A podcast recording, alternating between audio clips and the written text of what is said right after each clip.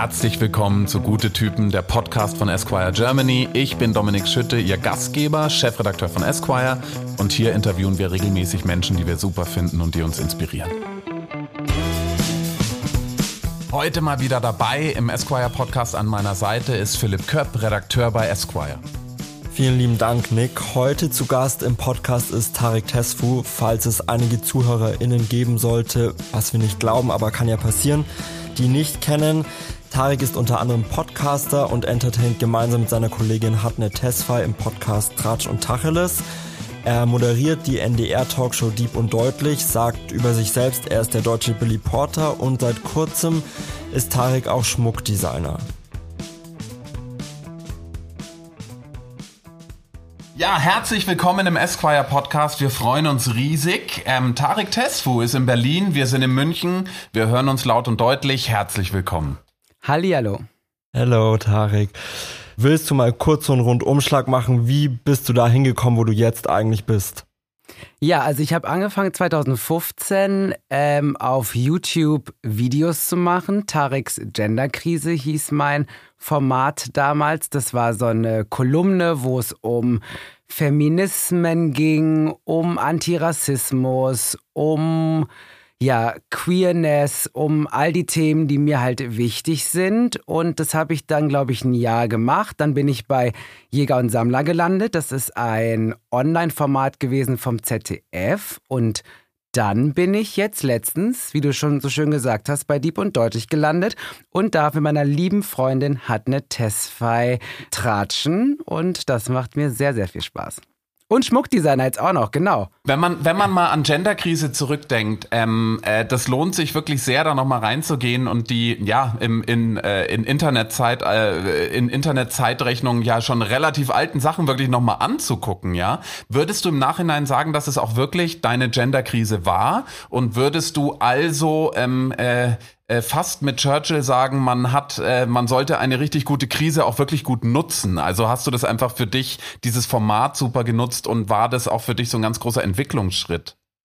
Ja, definitiv. Also ich merke bei mir, dass Krisen mich oft kreativ machen und ich einfach versuche, ich meine, ich bin queer, ich bin schwarz, ähm, das ist schon für einige fast schon schwer auszuhalten und dann muss man manchmal auch mit Gegenwind rechnen. Und ich habe halt gar keinen Bock, dass mich dieser Gegenwind irgendwie wegbläst, sondern ich will was damit machen. Und das war auf jeden Fall damals so meine Hauptmotivation aus dem ganzen Scheiß, der mir passiert ist und auch anderen Leuten permanent passiert. Einfach was Positives machen. Es war ja auch eine, eine humoristische Geschichte. Das heißt, ich habe die ekeligsten Dinge dann trotzdem mit Humor einfach ähm, weggeknallt. Und das hat mir eine Zeit lang, ja, richtig viel Spaß gemacht und war so das Format, das war mein kleines Baby damals, mit dem, ich war auch übrigens ein Baby damals noch. Ähm, und äh, ja, das hat quasi zu dem geführt, was ich heute alles machen darf. Und das freut mich natürlich sehr. Und wir haben es gerade schon vorhin angesprochen, du bist jetzt seit ein paar Tagen offiziell Schmuckdesigner du entwirfst ja nicht einfach nur Schmuck, sondern da steckt auch eine ganz wichtige politische Message dahinter. Um was geht's in der Kollektion?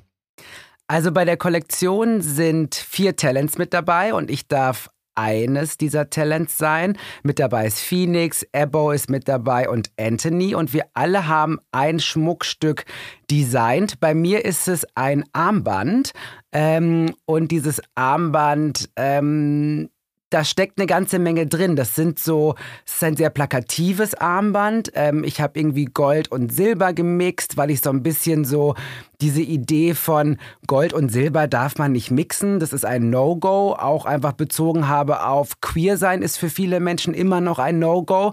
Und ähm, ich will mir aber nicht von irgendwelchen Leuten sagen lassen, A, wie ich Gold und Silber mixe und natürlich aber auch nicht, wen ich liebe oder welche Geschlechtsidentität ich habe oder was auch immer. Und deswegen ist es ein ähm, politisches Schmuckstück und das sind alle Schmuckstücke von dieser Kollektion. Und das Ganze ist zusammen entstanden mit Klana und Stilnest und ihr spendet ja auch einen Teil des Erlöses, äh, wenn ich das richtig gelesen habe, an einen guten Zweck beziehungsweise eine Organisation, die sich für die queere Community einsetzen, oder? Ganz genau. Also ich glaube, es sind 10 Prozent ähm, des Erlöses gehen an drei Vereine und mein Verein ist Voices for Berlin und die machen ganz, ganz tolle Peer-to-Peer-Arbeit. Also die sind alle selber queer. Äh, da ist nicht der Hans Dieter irgendwie im Vorstand, der jetzt auch mal was für die Queers machen will, aber eigentlich gar nicht schnallt, was es ist, sondern ähm, da sind non-binäre Menschen am Start, Intermenschen ähm, und irgendwie viele Player so der, der queeren Community. Und dieser Peer-to-Peer-Ansatz gefällt mir sehr, sehr gut. Und es ist ein relativ kleiner Verein, zwar, glaube ich, auch weltweit unterwegs, aber ich denke mir, dass die sich sehr über das Geld freuen, ähm, was dann da rumkommt. Deswegen, liebe Leute, kaufen, kaufen, kaufen. Kauft diese Schmuckkollektion. Spitzensache. Ähm, wir empfehlen es auch. Tarek, Deutschland im Herbst 2021. Du sprichst von der Community. Wie würdest du die Situation der Queer Community in Deutschland, vielleicht auch ein bisschen außerhalb der großen Städte, vielleicht ein bisschen außerhalb von, von Berlin Mitte, von, von äh, München Glockenbachviertel und so weiter einschätzen, wenn du mal so eine kleine Bestandsaufnahme machen würdest? Du engagierst dich sehr. Wie steht's um die Queer Community bei uns zu Hause? Ich glaube, da gibt's immer zwei Seiten, wie bei allen Dingen. Also auf der einen Seite merke ich gerade auf Social Media, dass es super viele Queers gibt, die sich dort positionieren, auch super viele junge Queers. Also all die Dinge, die mir damals gefehlt haben, habe ich schon das Gefühl, ähm, dass in puncto Repräsentation, besonders durch Social Media, wir auf jeden Fall schon Schritte weiter sind, als wir es noch vor zehn Jahren waren. Nichtsdestotrotz ähm, ist halt Social Media Social Media und ähm, nur ein Teil der Realität. Und der andere Teil sieht, glaube ich, immer noch so aus, oder glaube nicht, das weiß ich, dass gerade junge Queers ähm, sehr stark auch mit Queerfeindlichkeit zu kämpfen haben. Ich meine, wir hatten jetzt die Situation, dass auch viele Beratungsstellen aufgrund von Corona nicht aufhaben konnten, dass Clubs wie das Schwutz zum Beispiel nicht aufmachen konnte. Das heißt, all diese wichtigen Orte, weil Social Media ist ein Ort, aber ähm, Orte wie das Schwutz oder ähm, andere Kunststätten oder eben auch Beratungsstellen sind immer noch super wichtig, weil Queerfeindlichkeit immer noch existiert. Und ähm, deswegen braucht es diese Orte und deswegen müssen die und machen ja jetzt auch langsam wieder alle auf. Und das ist so diese zwei Seiten. Auf der einen Seite merke ich, ja, läuft schon, aber auf der anderen Seite können wir nicht wegreden, dass Queerfeindlichkeit immer noch ein großes Thema in diesem Land ist. Wie erlebst du das im Alltag? Hast du wirklich regelmäßig irgendwie Konfrontationssituationen, wo du dich rechtfertigen musst für deine Queerness, für deine Sexualität, wo Menschen auf dich ganz offen zukommen und dich diskriminieren? Ich glaube, ich bin, was das anbetrifft, auch super privilegiert. Ich meine, ähm, ich habe das große Glück, in einer kreativen Branche zu arbeiten, was nicht heißt, dass es dort nicht auch Queerfeindlichkeit gibt. Ich merke aber, dass mein Schwarzsein Queerfeindlichkeit immer schlägt. Also ich bekomme eher Rassismus ab ähm, auf der Straße oder sei es auch nur Blicke ich meine, ich wohne im Prenzlauer Berg. Sobald ich da ein bisschen weiter nach Pankow reinlaufe, denke ich mir mal so, hui, wo bin ich denn hier auf einmal gelandet? Und äh, die Wahlen haben ja jetzt auch gezeigt, dass Pankow ähm, ganz schön blau kann, aka braun. Ähm, das heißt, ähm, auch meine Spaces, die ich mir selber kreiere, sind nicht frei von Queerfeindlichkeit. Ich kann einmal falsch abbiegen ähm, und bin Queerfeindlichkeit und Rassismus passiert dann einfach. Deswegen, aber ich merke schon, wie gesagt, dass mein Schwarzsein, mein Queersein immer schlägt beim Diskriminierungsbingo. Ich finde es gerade spannend, dass du Politik direkt angesprochen hast. Ich habe nämlich erst irgendwo ein Statement, glaube ich, gelesen, dass man hofft, mit der Ampelkoalition und einer neuen Regierung sich auch was für die queere Community tut, in Bezug zum Beispiel auf das Blutspendegesetz. Für alle ZuhörerInnen, die das nicht wissen, es gibt für homosexuelle Männer mehr oder weniger ein Blutspendeverbot. Ich glaube, bislang war das, dass man zwölf Monate keinen Sex haben durfte bin mir gerade nicht mehr sicher, ob das da nicht runtergestuft wurde, in Anführungszeichen auf einige Monate.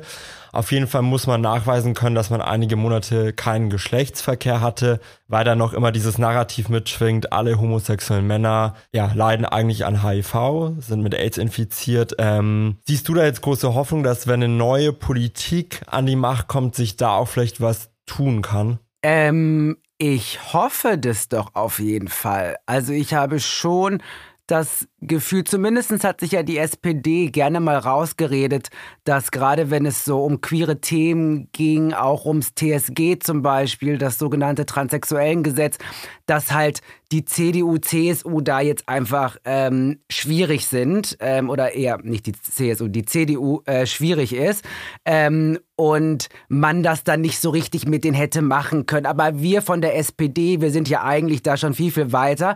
Deswegen würde ich jetzt mal sagen, okay, SPD, dann legt mal bitteschön los ähm, und sorgt dafür, dass zum Beispiel das äh, TSG abgeschafft wird endlich und ein Selbstbestimmungsgesetz wird.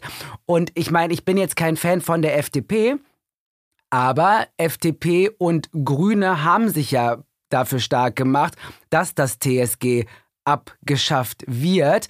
Ähm, das ist dann an der CDU, aber auch an der SPD gescheitert. Und deswegen hoffe ich jetzt einfach, ähm, dass da was passiert. Ich setze nicht so sehr auf die FDP, aber ich setze schon auf die Grünen und auch darauf, dass die SPD ihren ersten Buchstaben äh, wieder für sich entdeckt.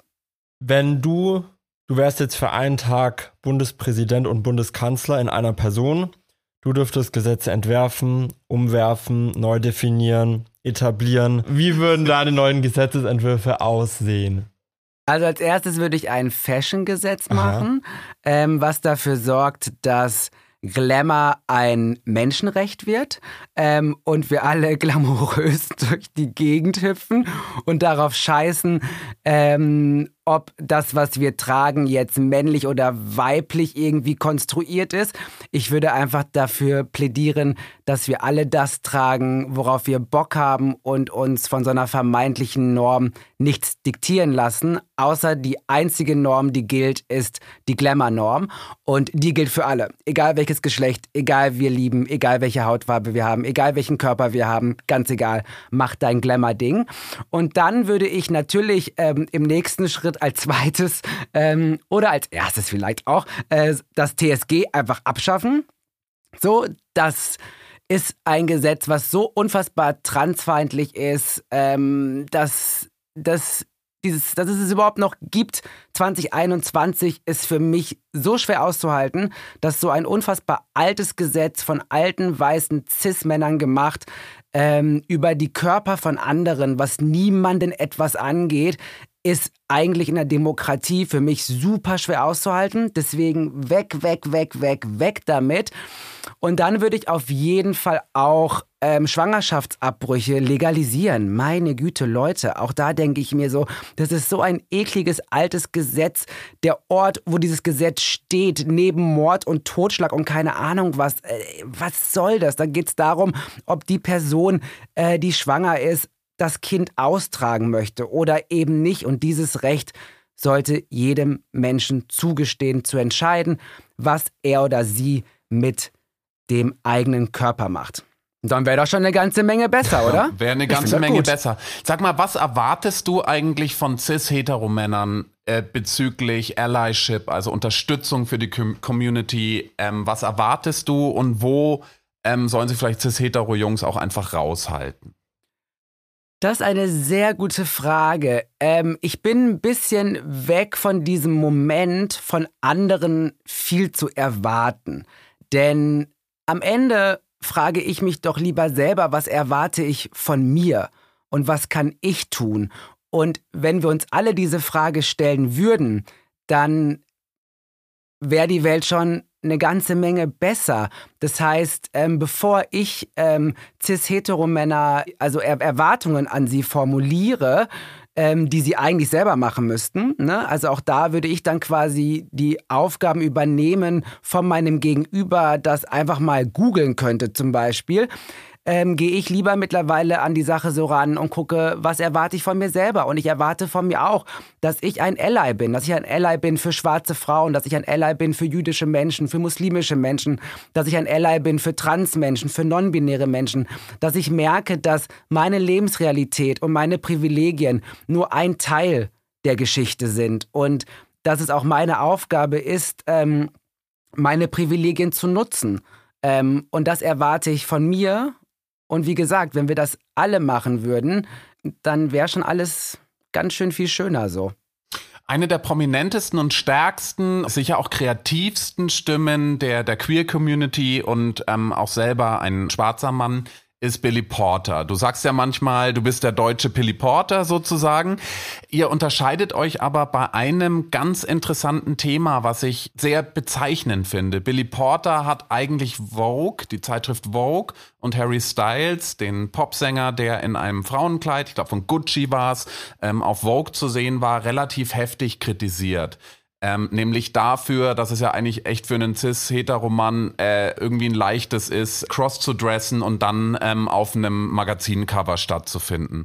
Du hingegen sagst, du fandest es eigentlich ganz cool, weil nämlich Harry Styles jemand ist, der einen gewissen Sog hat und auch so für eine Allyship sorgen kann und eben auch so eine breite äh, Masse an Jungs mitnehmen kann auf den Weg auch echt ein anderes Denken. Kannst du vielleicht nochmal diese Kontroverse aus deiner Sicht sagen? Also erstmal muss ich sagen, dass ich mittlerweile gar nicht mehr genau weiß, ob Billy Porter nicht auch vielleicht mich mittlerweile sehr stark kopiert.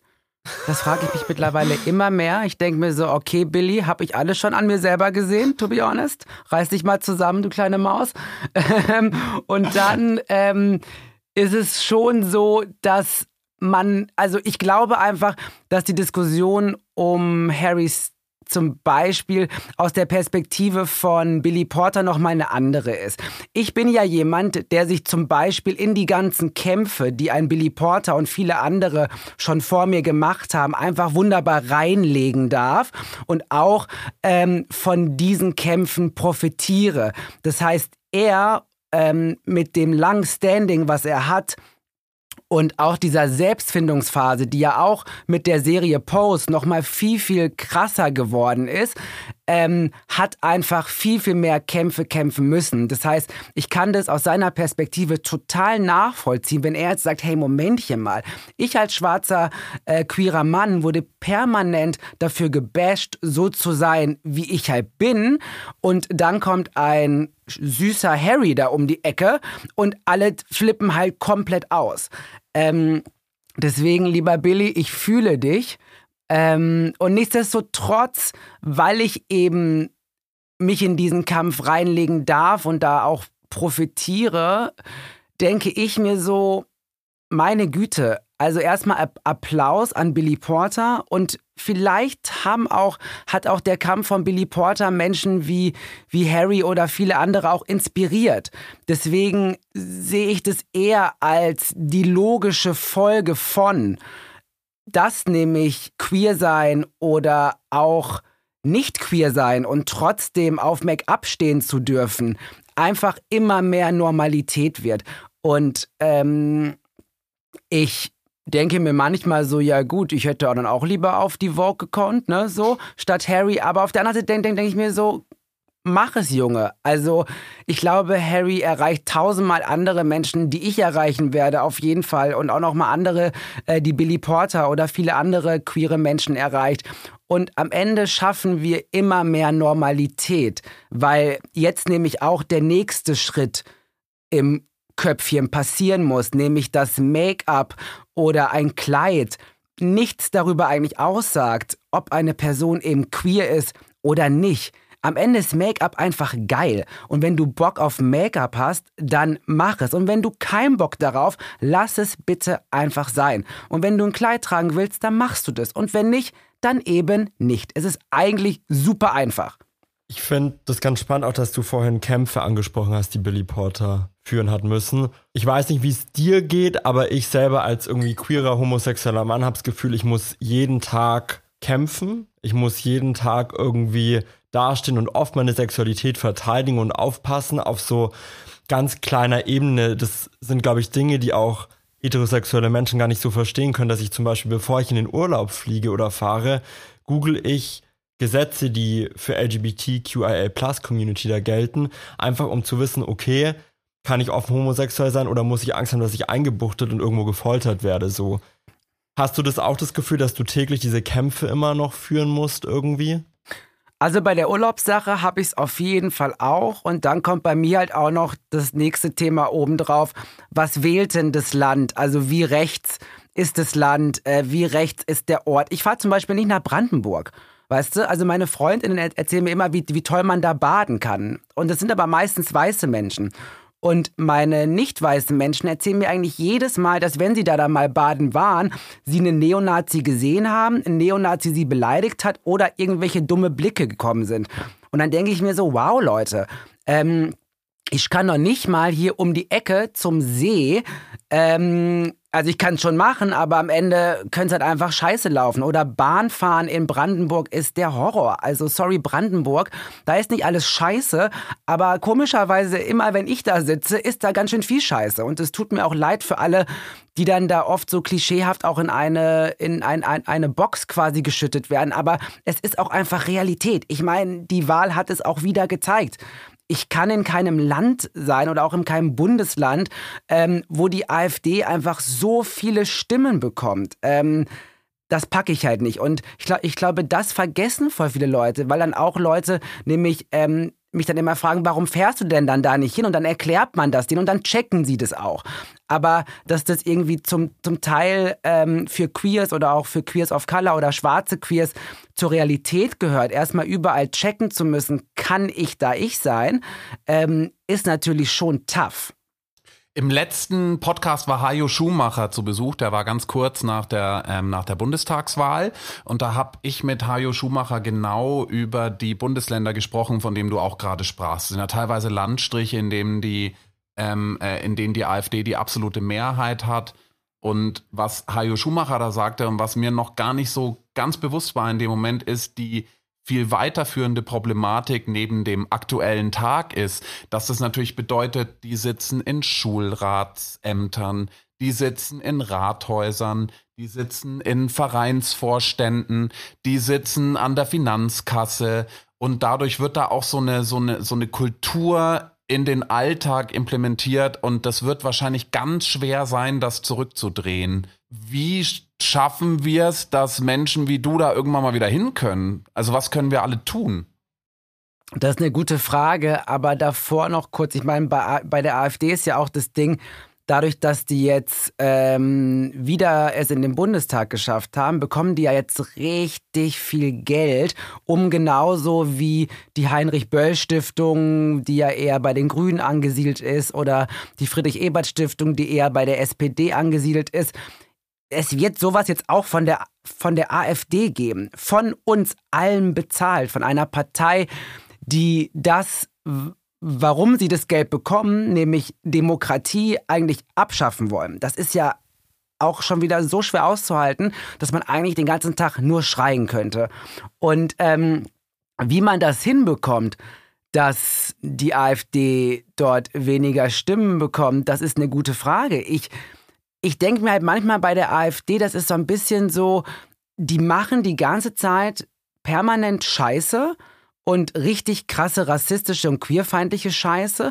Und es führt aber nicht dazu, dass die Leute dann denken, so, oh, das mache ich jetzt nicht mehr, sondern im schlimmsten Fall werden sie dadurch immer größer. Und ich habe da ganz ehrlich gesagt keine Antwort drauf. Ich muss aber auch sagen, hey Brandenburg, tut mir leid, ich lebe ganz wunderbar auch ohne dich. Also es tut mir leid um alle tollen Menschen, die da sind, die ich jetzt vielleicht nicht treffe, aber da müssen die halt nach Berlin kommen. So, dann geht da einfach weg. Und manchmal denke ich mir auch, dann kommen die, es soll einfach alle coolen Leute, sollen einfach rüber zu, zu nach Berlin oder so oder auch nach München, da ist auch noch genug Platz. Müssen wir ein bisschen was an den Mietpreisen machen, aber das kriegen wir auch noch hin. Ist dann, ist dann mein nächstes Ding, was ich nee, dann als, als, als, Bundeskanzler mache. Faire Mieten für alle. Leute, wählt, wählt mich. Ähm, ich hole euch da raus. Und, ähm, und dann sollen die einfach mal machen, denke ich mir manchmal. Weißt du, dann sollen die doch einfach mal regieren da es geht natürlich nicht, aber Mama bin ich, ich werde dann so trotzig, weißt du, und denke mir so, dann mach doch die Scheiße. Aber dann holen wir alle vorher raus, die cool sind. Und dann kommen die alle überall anders hin. NRW, im Ruhrgebiet, da habe ich auch noch genug Platz für alle, da kommen ja her. Die können da alle hin. Wir holen euch da raus, Brandenburg, keine Sorgen. Und Thüringen auch. Du sagst es, du bist aus dem Ruhrgebiet. Wie war denn für dich der Move nach Berlin? Also wie unterschiedlich ist das Lebensgefühl, wie unterschiedlich ist das ganze Leben, wie unterschiedlich sind die Leute und, und was hat das mit deinem Leben gemacht? Also das Ruhrgebiet und Berlin sind sich so ein bisschen ähnlich, kann man schon mal sagen. Also das sage ich aber auch, weil ich jetzt lange Zeit da weg bin. Ähm, vorher fand ich das, weil es auch zu Hause war, ich fand es piefig, ich fand es zu klein, ich fand es ein bisschen einengend. Wo bist du genau her? Ähm, aus Recklinghausen. Recklinghausen, das ist bei Oerkenschwick und Castrop Rauxel. Das ist eine ganz eine tolle Ecke, direkt am Münsterland. Ähm, traumhaft, Leute, traumhaft schön da, kein schöner Land. Ähm, und auf jeden Fall, ähm, aber jetzt heute merke ich, und deswegen mag ich Berlin, glaube ich, so gerne, weil es mich auch immer ans Ruhrgebiet erinnert. Weil zum Beispiel in Recklinghausen, da gibt es jetzt nicht so viel. Ähm, wir hatten zum Beispiel ähm, beim H&M früher gab es kein Divided. Und da musste man für H&M Divided nach Essen fahren. Und Essen ist halt die Shoppingstadt. Ähm, und dann zum Trinken ist man dann nach Dortmund oder nach Bochum. So wie wenn ich jetzt, keine Ahnung, in Kreuzberg was trinken gehe, in Mitte shoppen gehe. Ähm, in 20 Minuten bist du eigentlich von Recklinghausen überall im Ruhrgebiet. Ähm, und das schätze ich mittlerweile doch sehr. Und es gibt hier auch noch eine andere Verbindung, nämlich die Pommes Currywurst. Und die BerlinerInnen denken ja, dass die beste Pommes Currywurst von hier kommt und auch, dass die hier erf erfunden wurde. Das ist Bullshit, liebe BerlinerInnen. Das ist Bullshit. Ihr habt viele erfunden, aber ganz sicher nicht die Pommes Currywurst, denn die kommt aus dem Ruhrgebiet und da gibt es auch Punkt die beste. Wann bist du damals nach Berlin gezogen? Also wie alt warst du? Über mein Alter spreche ich nicht, ähm, aber okay. es ist ein paar Jahre her. Ich bin ja, ähm, ich bin ja 25 und das schon ziemlich lange. Und ich mhm. bin ähm, nach dem Abitur bin ich ein Jahr später, weil ich habe dann ein soziales Jahr gemacht, bin ich dann ähm, nach Berlin gezogen. Also okay, mit also so mit vor fünf Jahren. Anfang 20, vor fünf Jahren Ganz mit Anfang genau, 20 mit bist Anfang du nach Berlin 20. gezogen. Inwiefern war das für dich eine Erleuchtung? Ich bin auch damals ähm, mit 19 nach Berlin gezogen zum Studieren und für mich war das rückblickend das erste Mal zum Beispiel, dass ich Homosexualität gesehen habe. Also für mich in meiner Realität hat das nie stattgefunden, außer vielleicht mal im Fernsehen irgendwie. Dann habe ich kurz verschämt weggeschaut und habe irgendwie keine Ahnung Sandwich mir gemacht, wenn meine Eltern daneben saßen. Aber es war also es war einfach nicht Teil meiner Realität. In Berlin wurde ich auf einmal geclasht mit Männern die Händchen gehalten haben und ich war völlig von den Socken und dachte mir, das ist, das ist ja wirklich, das passiert ja bei uns. Wie ging dir das damals? Na, es war schon so ein bisschen so, wie die Treppen zum, pa äh, zum Paradies hochlaufen. Gerade so in puncto Queerness. Und was ich halt auch in Berlin mag, was ich mehr mag als in Köln zum Beispiel, weil in Köln, da habe ich auch mal gewohnt. Köln ist sehr gay und sehr weiß gay. Ähm, und das ist auch gut so, ne? So, aber Berlin ist halt wirklich queer und halt auch auf Color queer und ähm, auf eine Art und Weise radikal, wie es keine andere Stadt in Deutschland schafft. Ähm, und da kann man mal stolz drauf sein, weil hier läuft eine ganze Menge schief und in Berlin ist auch nicht alles toll. Aber Berlin als Hauptstadt dieses Landes ist schon, ne, also repräsentiert schon ganz schön viel von dem, wie ich mir eine Stadt und eine Großstadt vorstelle. Und ähm, Deswegen waren die ersten Jahre sehr, sehr aufregend. Ähm, ich war sehr viel im Berghain. Ich habe sehr viel gefeiert. Ich war sehr selten. Ich habe eine Ausbildung damals gemacht zum Erzieher. Ich war sehr selten an dieser Schule.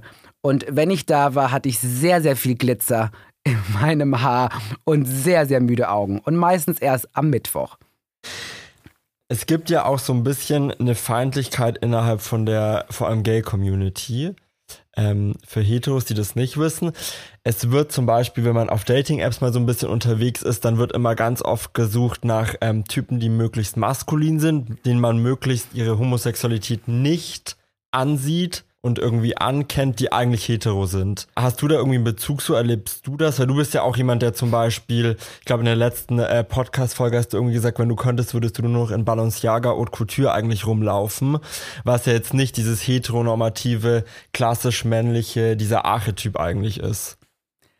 Ähm, ja, also Queerfeindlichkeit innerhalb der Gay Community oder der ganzen Queer Community ähm, ist natürlich ein Thema, wo man manchmal gerne weggucken möchte, aber man darf eben nicht weggucken, weil gerade so auf Dating Dating-Apps, ähm, was da an eigener Queerfeindlichkeit, an Transfeindlichkeit passiert, ähm, ist schon schwer auszuhalten.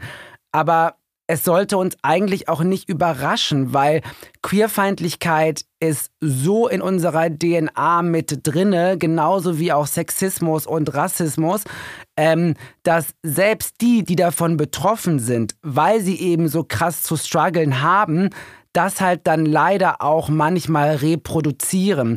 Das heißt, ähm, wenn jetzt ein schwuler Mann zum Beispiel permanent einfach aufgrund seiner Art zu lieben gewisse Dinge wie zum Beispiel Männlichkeit permanent abgesprochen wurde und die Person aber ähm, ihre, äh, die Männlichkeit für sich als Begriff claimen möchte, dann kann ich schon verstehen, warum dann am Ende dieser Ausschluss auch entsteht. Das ist nichts, was vom Himmel fällt, weil die Menschen einfach fies und gemein sind, sondern das ist etwas, weil sie es selber nicht anders gelernt haben. Das heißt, sie reproduzieren das, worunter sie selbst leiden. Ähm, und sobald ich dann mir diese Erklärung heranziehe, habe ich natürlich auch Empathie dafür, aber halt auch nur bis zu einem gewissen Punkt, weil wir müssen uns dann halt einfach ähm, ehrlich eingestehen, dass wenn wir auf Dating-Apps unterwegs sind und wenn wir halt reinschreiben, ke keine Schwarzen, keine, keine äh, Tunden oder was auch immer, dass das einfach scheiße ist und dass das nichts mit Präferenzen zu tun hat und dass das einfach eine Reproduzierung ist von dem, was wir doch eigentlich bei uns selber scheiße fanden, wenn es andere mit uns gemacht haben. Und es ist ein Prozess und das passiert nicht von heute auf morgen, aber es muss jetzt langsam passieren, weil wenn wir nicht solidarisch mit uns selber sind, was können wir dann noch erwarten? Also dann ist aus. Genau, also müssten wir nicht eigentlich schon in der Community anfangen, Diskriminierungsformen und solche Sachen wie ich spreche gegenseitig schwulen Männern die Männlichkeit ab, irgendwie aus den Verankerungen zu hebeln, um das dann praktisch auf die Hetero-Gesellschaft irgendwie auszuweiten. Wenn es innerhalb der Community schon so massive und signifikante Probleme gibt, wie kann ich denn dann von Heteros erwarten, dass sie das verstehen und nicht weiter reproduzieren? Definitiv. Das Ding ist aber, wie gesagt, dass es ja nicht im luftleeren Raum passiert. Das heißt, die Heteronormativität hat dazu geführt, dass sich einige Queers so verhalten. Deswegen ja, also wir müssten unsere Hausaufgaben auch machen. Aber auch da, Allyship ist gefragt. Das heißt, heteronormative Kontexte müssen anfangen, diese eigenen Normen zu hinterfragen. Wir müssen aufhören, kleine Kinder in diese Schubladen zu packen. Wir müssen einfach Kinder erziehen zu Menschen, die einfach das machen, worauf sie Lust haben. Und aufhören, die in diese blaue und rosa Welt zu packen. Meine Güte, es, es sind Farben. Farben haben kein Geschlecht. Und Spielzeug hat auch kein Geschlecht. Make-up hat, hat es auch nicht. Kleidung hat es schon mal gar nicht. Das ist ein Stück Stoff, den man sich umwerfen kann. Und ähm, ich möchte, dass jeder Mensch einfach die Dinge sich rauspickt, auf die er oder sie Lust hat, unabhängig vom Geschlecht. Und da sind wir alle gefragt, definitiv. Gleichzeitig gibt es eine große Diskussion, ähm, ausgelöst ähm, eigentlich vor allem auch durch die Amazon Studios ähm, und auch durch allgemeine Diskussionen, ähm, wer darf vielleicht ein Wort voraus, also Menschen machen Kultur, Kultur macht aber auch was mit uns Menschen, ja. Wer darf einen schwulen Mann spielen zum Beispiel? Wer darf eine lesbische Frau spielen? Wer darf einen Transmann oder eine Transfrau spielen? Ähm, und ich finde, also das sehr diskussionswürdig, wie eng man das sehen sollte, sozusagen. Am Ende ist es ja auch viel, es ist einfach das Schauspiel an für sich, also die, die Berufsbezeichnung des Schauspielers. Gleichzeitig soll aber auch Sichtbarkeit und Repräsentanz stattfinden. Wie siehst du das? Kann man das irgendwie äh, definieren oder könnte man irgendwie eine schlaue, pragmatische Lösung finden, ähm, wie man, äh, wie man dafür sorgt, dass da nicht die, die, die Korridore zu eng werden? Also das Ding ist halt so, wie ich finde. Das eine ist, wo wollen wir hin? Und natürlich sollten wir dahin, dass Schauspielerinnen unabhängig vom Geschlecht, von ihrer Art, wie sie äh, hinter der Kamera leben, alle Rollen spielen sollen und dürfen, auf die sie Bock haben. Das ist das Ziel. Aber da sind wir noch nicht. Das heißt, um dahin zu kommen, ist in meinen Augen genauso wie mit der Quote man braucht jetzt dieses Instrument von bitte hör auf, dass der Hans Dieter, der ja eh schon eigentlich so viele Rollen bekommt, jetzt auch noch eine queere Person spielt, wo Leute, die queer sind und Schauspielerinnen sind, Angst haben, sich zu outen, weil sie eventuell dann gar keine Rollen mehr bekommen oder eben dann nur noch die Rolle der queeren Person, was in Deutschland dazu führt, dass sie fast gar nicht arbeiten werden, weil es viel zu wenig coole queere Hauptcharaktere gibt.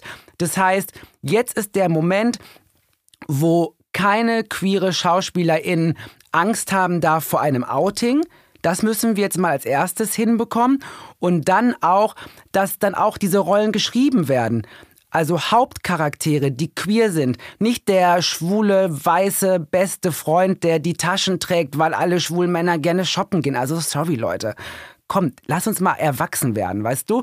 Und aber auch von queeren Leuten selber geschrieben. Der Hans Dieter soll nicht die queere Person spielen, er soll aber auch nicht das Drehbuch schreiben. So, sondern wir brauchen schwarze Menschen, queere Menschen, die ihre Geschichten erzählen. Und dann irgendwann, wenn wir das hinbekommen haben, dann ist es hoffentlich egal, ähm, was eine Person, die schauspielert, hinter der Kamera macht, weil wir dann nämlich Repräsentation geschafft haben und auf allen Ebenen Queers arbeiten, vor und hinter der Kamera. Ähm, und dann ist es nie ganz egal, aber es ist zumindest nicht mehr wichtig dann für die Entscheidung der Rolle. Also eine große kulturelle gemeinsame Anstrengung sozusagen, um einen gemeinsamen Entwicklungsschritt zu gehen, oder? Damit Definitiv. man danach sich auf eine andere, sich auf eine andere Ebene gebracht hat.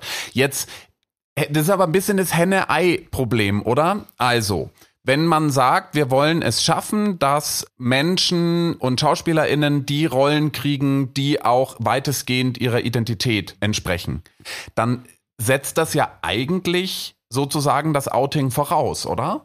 Ja. Das Ding ist aber ja auch, dass die meisten SchauspielerInnen sich ja aus Angst nicht outen. Also ich glaube, niemand würde sagen, hey, mir ist das jetzt super wichtig und ich möchte nicht offen queer sein. Warum denn auch? Also das ist ja nichts, wofür man sich schämen sollte. Es wird halt so getan, als müsste man es immer noch. Aber das ist ja wieder das Problem. Und wenn, das, und wenn wir dieses Problem lösen, dann stellt sich die Frage gar nicht mehr, weil es eben geoutete queere SchauspielerInnen gibt, ähm, die keine Angst davor haben müssen.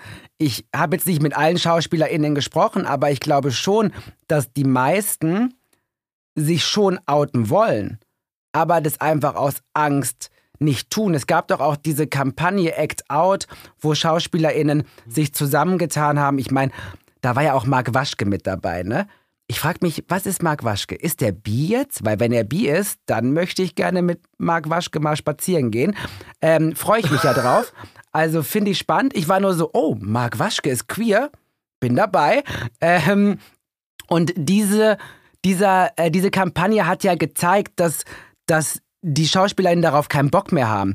Die wollen die Veränderung und sie wollen sich für nichts schämen müssen, für das man sich nicht schämen muss muss. Wir müssen uns dafür schämen, dass wir da immer noch draus so, so ein großes Ding machen. Aber diese Kampagne hat ja gezeigt, dass der Wandel passiert. Und ich glaube, das merkt man gerade in so vielen Bereichen. Wir sind noch lange nicht da, wo wir hin sollen, aber zumindest passiert gerade etwas, habe ich das Gefühl.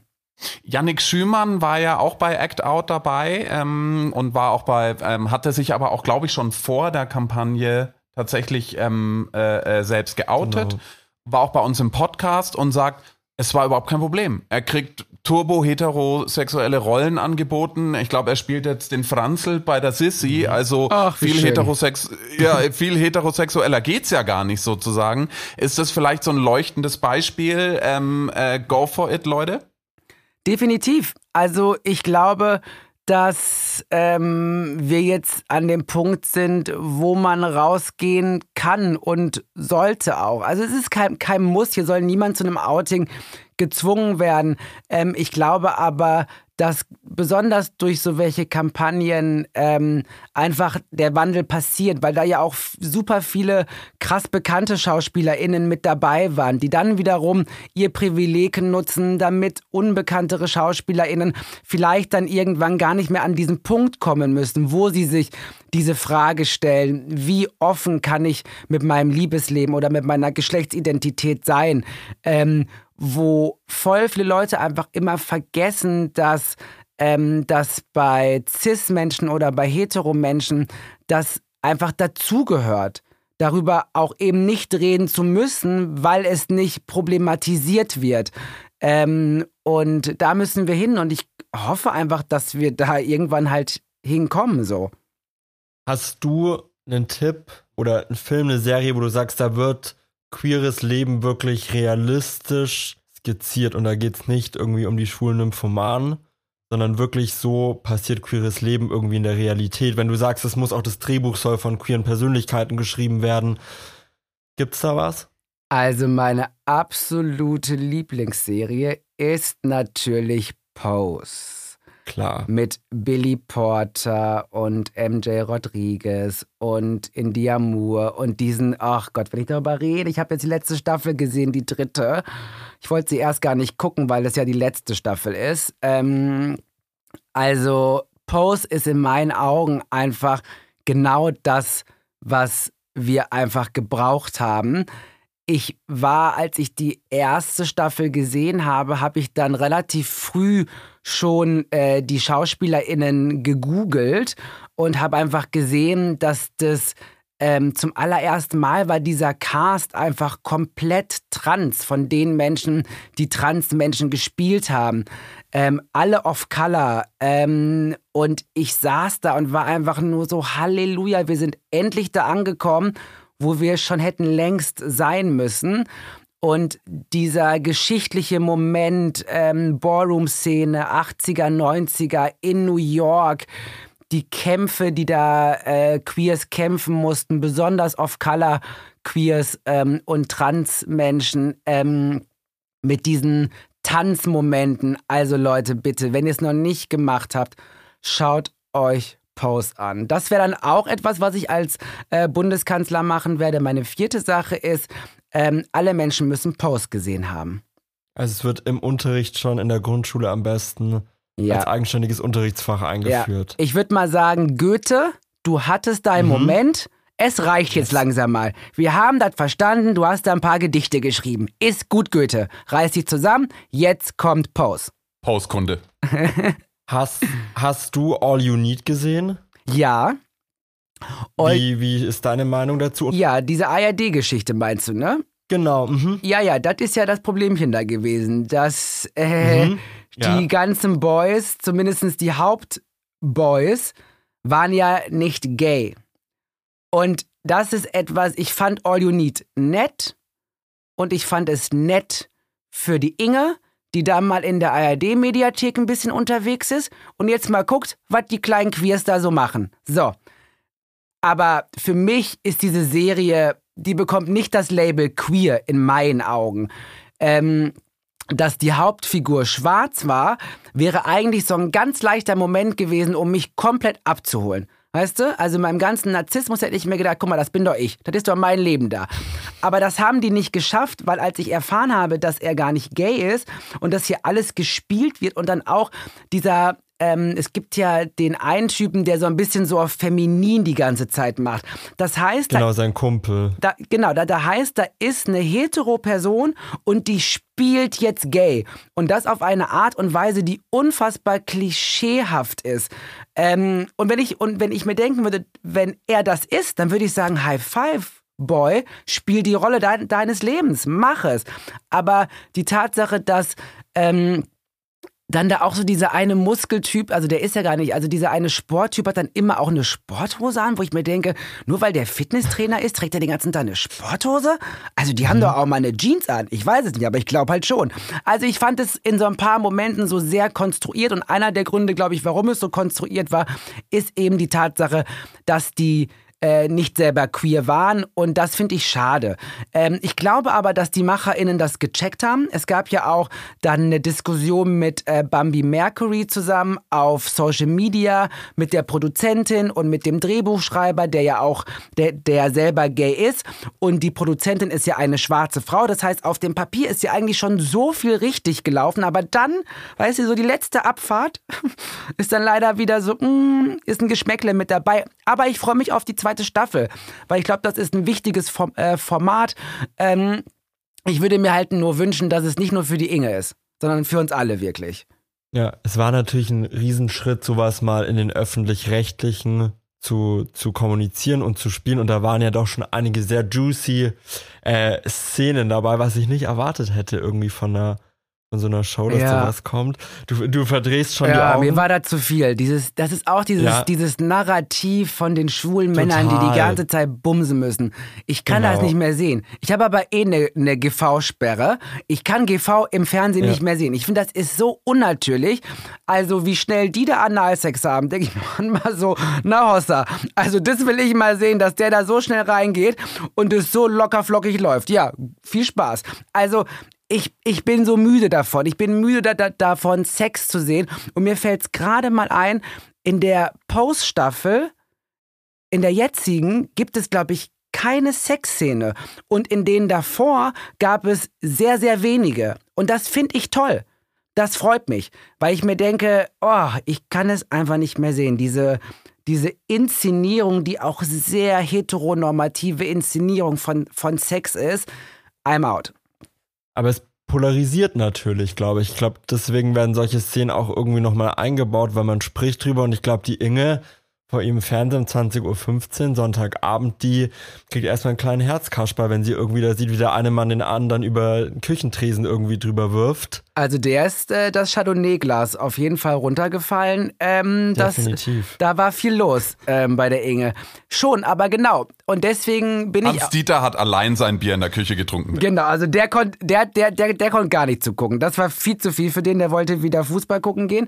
Ähm, oben im Zimmer. Aber das ist es halt, weißt du, die Frage ist, für wen ist diese Sendung? Und ich bin mittlerweile einfach auch fein damit, dass das vielleicht nicht meine Sendung ist, aber für viele andere kann das eine Sendung sein. Und nur weil es meine nicht ist, bin ich es ein bisschen müde, dann alles da so runterzureden. Das ist ein Versuch gewesen, das hätte man besser machen können. Ich bin gespannt auf die zweite Staffel. Ähm, ich finde es gut, dass es das Format gibt. Beim ZDF zum Beispiel gibt es ja. Ähm, das Gegending ähm, über lesbische Sichtbarkeit, das fand ich viel, viel progressiver. Da war mir auch zu viel Sex, aber ich fand es schon, weil es da wirklich um lesbische Sichtbarkeit geht. Ich finde, ähm, schwule Männer haben immer noch viel zu wenig Repräsentation, aber sie kommen zumindest oft viel zu klischeehaft, aber sie existieren in einer Art und Weise, die nicht ausreicht. Definitiv, wir brauchen davon mehr. Aber mich holst du mit der ZDF-Serie äh, irgendwas mit Sarah war das, ich weiß es nicht mehr. Holst du mich halt viel, viel mehr ab. Oder mit Princess Charming. Leute, ich habe Princess Charming geschaut. Ich habe mir sowas noch nie angeschaut. So gut. Bachelor war für mich so, geh mir weg damit. Vor allen Dingen, als dann Prince, Prince Charming kam, war ich so, warum heißt das jetzt nicht Bachelor? Warum heißt das jetzt auf einmal anders? Was, was soll das, Leute? Das ist der Bachelor. Der gibt einfach die Rose einem anderen Typen. Da brauche ich keinen anderen Namen für. Hört auf damit. Und dann war ich sauer. Dann habe ich es nicht geguckt. Und als aber dann Princess Charming kam, war ich so, scheiß auf den Namen. Ey, ich war so begeistert und das brauchen wir. Und das, das eines, also vielleicht das progressivste überhaupt TV-Format eine Dating-Serie ist, die bei Vox läuft. Hätte mir das mal jemand vor ein paar Jahren gesagt, hätte ich gesagt, genau, du spinnst. Aber es ist so. Die haben da einfach Fernsehgeschichte geschrieben. Und das ist großartig. Einfach großartig. Und Deutschland war ja auch das tatsächlich das weltweit erste Land, das eine lesbische Dating-Show produziert hat überhaupt. So, und dann denke ich mir Hätte mal man so. von Deutschland nicht erwartet. Ja, und dann denke ich mir, guck mal, Deutschland, es geht doch. Es ist gar nicht so schwer. Es funktioniert alles. Ich meine, die haben gegendert, die hatten die krassesten Unterhaltungen eine non-binäre Persönlichkeit auch dabei, was ich toll fand. Eine non-binäre Person war mit dabei. Es ging um Vulven. Es ging um all das, über das wir reden müssen, aber eben aus der Perspektive von diesen Menschen und nicht aus einer weißen Männerperspektive heraus. also das, was diese Serie da geschafft hat, das hat mein Studium in drei Jahren Gender Studies nicht geschafft. Das Potenzial an Empowerment. Und wenn ich jetzt denke, ich bin jetzt nochmal 15 oder 12 und sehe das in Brandenburg, dann würde ich mir denken, Gott sei Dank, da gibt es was für mich. Und die Welt ist nicht nur Brandenburg und ich kann da raus und ich kann, oder ich bleib da und mach da mein Ding. Ähm, aber das, was ich mache, ist nicht falsch, sondern das, was ich mache, sehe ich jetzt im Fernsehen. Ähm, und das macht was mit jungen Menschen und das macht mit mir schon was und es hätte mit äh, mir als jungen Mensch äh, unfassbar viel gemacht. Und es klingt ja so ein bisschen, also du lobst ja Princess Charming sehr kritisierst du dann Prince Charming? So klingt das ein bisschen für mich. Naja, also es ist so, ich kann ja nichts kritisieren, was ich noch nicht gesehen habe. Ich habe ja Prince Charming mir nicht angeschaut, finde aber, dass das, was ich da so in so kleinen Snippets sehe, mich jetzt nicht, das holt mich nicht ab. Das holt mich nicht mhm. ab. Für mich ist, und das ist jetzt überhaupt nicht böse gemeint, ähm, für mich ist Prince Charming ist Köln. Das ist Köln. Und es gibt Menschen, die wollen gerne in Köln leben. Und da bin ich nicht böse drum. Das sollen die machen. Aber Princess Charming ist für mich Berlin. Und ich wohne in Berlin. Und das heißt nicht, dass ich Prince Charming nicht gesehen werden will. Bitte schaut das alle. Schaut, dass die Bock drauf haben. Mich holt es nicht ab. Wie, wie meinst du, das ist Köln für dich? Das ist halt gay und sehr weiß. Das ist für mich Prince Charming. Das ist für mich, ich, äh, ich, also, ich, guck mal, wie oft ka kam das jetzt? Die dritte Staffel dritte ist jetzt gerade gestern, seit gestern zu Ende. So, und das Ding, was ja auch bei Princess Charming ja auf jeden Fall auch kritisiert wurde, ist die Tatsache, dass es jetzt so auf, auf Color und schwarzen Seite ja einfach, also das war wenig, bis gar nicht vorhanden. Mhm, ja. Aber es war auch die erste Staffel. Da bin ich immer ein bisschen gütiger mit meiner Kritik. Ich finde, beim dritten Mal könnte da jetzt einfach auch mal äh, eine nicht weiße Person der Prinz sein. So. Mhm. Meine Meinung. Völlig richtig. Mhm. Ähm, nach, nach der dritten Staffel, das ist so, dann, dann ist so der, der Welpenschutz bei mir vorbei. Und ich weiß, dass da auch nicht weiße Personen ähm, bei den KandidatInnen mit dabei sind, aber das reicht mir nicht. Ich will nicht nur mit dabei sein, ich will wie alle anderen auch der Prinz sein dürfen oder die Prinzessin sein dürfen. Ich will das sehen. Und ähm, da haben wir ein Recht drauf und das passiert noch nicht. Und deswegen bin ich bei Prince Charming, ähm, das reicht mir nicht aus. Das ist mir nicht progressiv genug. Es gibt jetzt eine vierte Staffel dann von Prince Charming. Es wird ja schon gecastet. Was würdest du sagen, wenn du der neue Prince Charming wärst? Ich fände es sehr, sehr lustig. Ich habe mir schon ja. mal darüber Gedanken gemacht, äh, was ich, also ich finde ja, ich würde die ja alle einmal durchknutschen und dann schon rausschmeißen. Ich will gar nicht da so, wie viel sind da? 20 Leute? Brauche ich nicht. Ich muss einmal. Das darfst du aber nicht. Aber das mache ich dann. Ich ändere dann die Regeln. Okay. Ich knutsch die. Nicht fair. Ich knutsch die durch und dann, weil was soll ich dann mit jemandem abhängen, wo, wo, wo ich weiß, dass Knutschen nicht geht? Das, das bringt mir nichts. Und ich will auch nicht meine Zeit mit 20 Leuten vergolden. Ich will drei. Ich will mit drei Leuten direkt von Anfang an richtig deep gehen, also mental deep gehen und, ähm, und aber auch geknutscht haben. Um dann zu wissen, funktioniert das hier überhaupt? Überhaupt mit uns? Und dann würde ich die alle rausschmeißen und dann würde ich, wie gesagt, mit den drei dann eine schöne Zeit haben. Und so würde ich halt äh, das machen. Aber also Knutschen ist das Allerwichtigste. Knutschen, das knutschen ist schon wichtig, aber ich wüsste jetzt auch nicht, ob ich vor der mhm. Kamera knuschen will. Das, das wäre das, wär das Nächste. Das musst du dann machen, tatsächlich. Da gibt es auch sehr intime Nahaufnahmen, wo dann Zungen sich liebkosen. Ja. Ich werde ja dann manchmal so wie so zwölf. Wenn so Leute sich öffentlich knutschen, dann bin ich so, oh wie, hm. aber eigentlich ist es ja auch eine Form von Repräsentation, wenn sich da zwei schwule Zungen berühren. Von daher bin ich dabei. Ich weiß aber nicht, ob ich, ob, ob ich möchte, dass es Bildmaterial gibt von mir, äh, wie ich jemanden küsse. Aber müsste ich dann halt. Das müsste ich halt dann einfach machen. Das wäre dann halt so.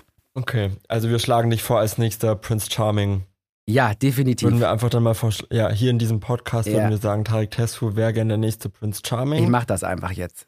Ich mach das. Ich find's super. Es gibt, ähm, habe ich neulich ähm, einen sehr interessanten Podcast zugehört. Ähm, es gibt eine sehr klare Korrelation äh, dazwischen, wie freiheitlich eine Gesellschaft ist, kann man ziemlich genau an zwei Sachen ablesen. Einmal ist eine Gay Pride Parade möglich. Und andererseits kann man im Fernsehen, in einem Theater oder auch nur auf dem Dorfplatz ähm, gegen die eigene Regierung sprechen. Insofern, ähm, wie gut stehen wir da in Deutschland? Also ich würde sagen, check und check.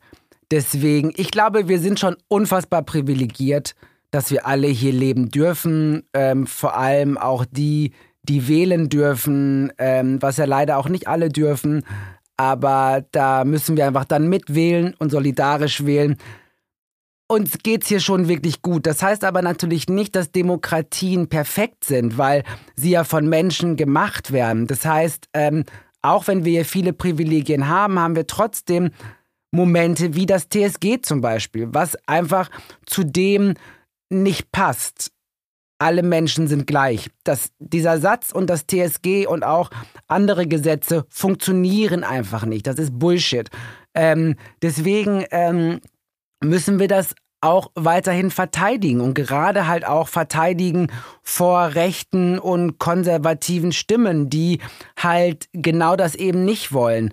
Ähm, und wir müssen auch aufhören, ich muss gerade an die Frankfurter Buchmesse denken und daran, dass ja schwarze BuchautorInnen ähm, jetzt abgesagt haben, es wiederum aber auch andere Leute sich solidarisieren und auch absagen, ähm, weil da eben ein rechter Verlag ist. Und dieser Typ von der Buchmesse tut halt so, als wäre Recht sein ein Spektrum in einer Demokratie, was man aushalten müsste. Und als wäre das eine Meinung, Recht zu sein. Recht sein ist keine Meinung. Recht sein heißt Menschenverachtung. Und Menschenverachtung hat in meinen Augen in einer, in einer Demokratie eben nichts zu suchen. Deswegen hat auch so ein Verlag, ähm, wo einfach ähm, schwarze Menschen vor ihrem Leben auch fürchten müssen, weil sie auf Social Media, aber auch vor der eigenen Haustür von rechten Leuten belagert werden. Ähm, muss so eine Buchmesse solidarisch sein, das ist Demokratie mit schwarzen Menschen und nicht so tun, als wäre eben Recht sein ein Spektrum, was wir alle aushalten müssen. Aus deiner Sicht ist, ähm, du, du hast ja logischerweise ähm, auch, auch viel mit heteronormativen Jungs zu tun. Hast du das Gefühl, da tut sich ganz viel? Und die Anschlussfrage ist, ist das eine Altersfrage oder eine Mindset-Frage? Also gibt es für Hans Dieter Hoffnung? Mhm. Also ich glaube, es gibt für alle Menschen Hoffnung, aber man muss was dafür tun. Man kann jetzt nicht so nach dem Motto da sitzen und hoffen, dass alles zu einem nach Hause kommt. Und das Ding ist, es tut es aber eigentlich. Es ist alles schon da. Wissen ist da, Lektüre ist da, Formate sind da, Menschen sind da. Macht die Augen auf und nutzt diesen, dieses Potpourri an Lebensrealitäten auch für euch selber. Also ähm, sich davon auch empowern zu lassen, sich davon zu befreien, was jetzt Geschlechterkonventionen sind. Davon haben wir alle was, nicht nur Queers. Das ist für uns alle ein Benefit, auch für Hans Dieter. Und ähm, deswegen glaube ich schon, dass Hoffnung da ist. Ich glaube, ich bin mir mal unsicher, ob das so ein Altersding ist, weil wir haben ja jetzt auch gesehen, dass äh, gerade junge Menschen ähm, auch ziemlich scheiße wählen können, so. Ähm, dass das kein Privileg des, des, ähm, der älteren Menschen ist. Ich glaube, es ist eher eine Mindset-Frage. Es ist eine Frage, mit wem umgebe ich mich in meinem Leben? Wer sind meine Vorbilder? Wie haben wie wurde Geschlecht oder wie wurde über Rassismus in meiner Familie gesprochen? Gibt es in meiner Familie nicht weiße Menschen? Gibt es beim, bei der Arbeit bei mir nicht weiße Menschen? Wie schaut es mit, mit Queers aus? Und wenn ich überall merke, da ist niemand, dann muss ich dahin. Da muss ich dafür sorgen, dass meine Lebensrealität einfach diverser wird. Und es ist ja nicht so, als wären wir nicht da. Wir kommen halt in gewisse Räume noch nicht so selbstverständlich rein. Und dann brauchen wir Hans-Dieter eben, damit er uns auch die Tür aufmacht, weil einfach einrennen funktioniert nicht. Und es soll auch nicht alles radikal, zumindest würde ich das so sehen, es muss sich nicht radikal alles umstürzen, aber die Mindsette müssen sich umstürzen. Also das muss radikal anders werden. Ähm, und dafür brauchen wir alle. Alt, jung, weiß, schwarz, queer, nicht queer, was auch immer. Dem ist relativ wenig hinzuzufügen, Tarek. Bockstarkes Schlusswort. Vielen Dank auch für deine Zeit. Der Podcast geht unter die Zerstörung des Vornamen äh, Hans Dieter ein in die Geschichte. es war ein ganz, ganz großer Spaß. Vielen Dank und wir drücken dir für, für all deine tollen Projekte und deinen, deinen wunderbaren Podcast auch ganz fest die Daumen. Vielen, vielen Dank. Vielen Dank an euch und ich werde jetzt Bundeskanzler. Ich mache das einfach. Perfekt, super. Ich freue mich. Ach ja, noch ein kleiner schamloser Werbeblock am Ende. Am 18. November erscheint die neue Printausgabe von Esquire. Wir freuen uns drauf. Wir hoffen Sie auch. Bleiben Sie uns treu, bleiben Sie gute Typen.